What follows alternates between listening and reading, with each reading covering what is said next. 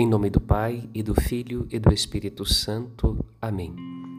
No caminho da palavra, nesta quarta-feira, aprendemos da carta aos Hebreus que tudo pertence ao Senhor, até o fruto do nosso trabalho e do nosso esforço, que apresentamos como oferta diante do seu altar.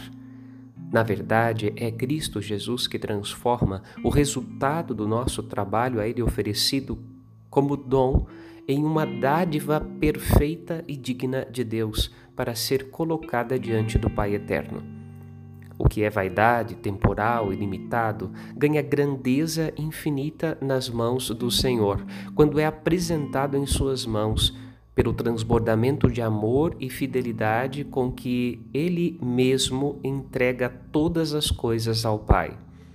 E então, a pergunta e o seu aprendizado como honrar a Deus no dia a Ele dedicado? E a resposta: fazendo o bem, realizando o que Deus faria em nosso lugar. O que temos para oferecer ao Senhor é exatamente o que nossas mãos produzem, edificado pelo amor divino que torna tudo sagrado em nossa vida. Jesus oferece na sinagoga ao Pai a mão curada do homem que estava doente. Seu amor cura.